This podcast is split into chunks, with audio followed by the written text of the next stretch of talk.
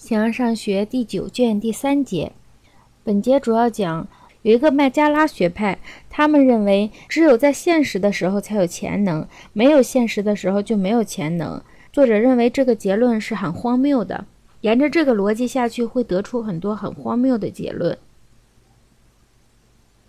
形而上学第九卷第三节，有一些人，例如麦加拉学派的人这样说。只有在现实着的时候才有潜能，在没有现实着的时候就没有潜能。一个人不再造屋，他就不能造屋。只有一个造屋的人，他造着屋的时候才是能造屋的。这原理也适用于其他。人们不难看出所引申出的结论的荒谬性，因为显然，除非在造着屋，那就没有造屋者了。作为一个造屋的人，也就是作为能造屋，这样也适用于其他技术。如若不经一段时间来学习，并且把握了它们，就不能具有这些技术；不经过某一时间的遗失，就不能不具有这些技术。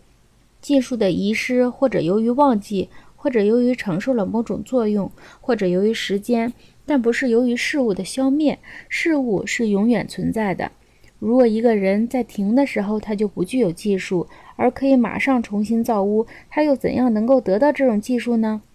这同样也适用于无生命的东西。若是没有什么被感觉，也就没有冷、没有热、没有甜，总之没有可以感觉到的东西。持这样意见的那些人会同意，会同意普罗泰戈拉的理论的。那么，倘若不再感觉着，即现实的感觉着，也就没有感觉。如若盲，就是没有视觉。但是自然应具有，或有时应自然具有，或此时仍然存在。那么，同一些人在一天就要瞎许多次了。龙也是同样。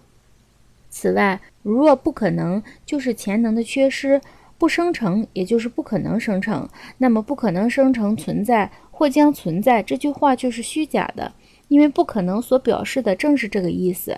这样一些理论既取消了运动，也取消了生成。因为如若一个人站着，他就永远站在那里；他坐着。就永远坐在那里，因为如若他坐着就不能站起来，一个不能站起来的人将不可能站起来。如果这种主张是不允许的，那么潜能和现实显然是不同的，而那些理论使潜能和现实成为相同，所以他们设法去消除的不是一个无足轻重的差别。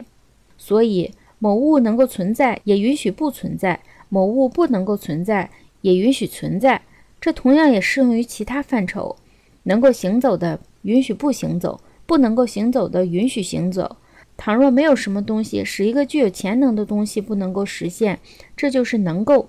我所说的如果能够做，倘若没有什么东西使做的现实成为不能够，那么这个人就可以坐着。某物被运动、运动、站住、使站住、存在、生成、不存在、不生成等等，也都是这样。现实这个词，连同完全实现，最主要来自于运动，并且进一步延伸到其他的事物。不过，人们认为现实能力更主要的是运动，因此人们不把运动给予不存在的东西，而可以把其他的某些范畴给予他们。例如，说不存在的东西是可思想、可欲求的，但不能说它们是运动的。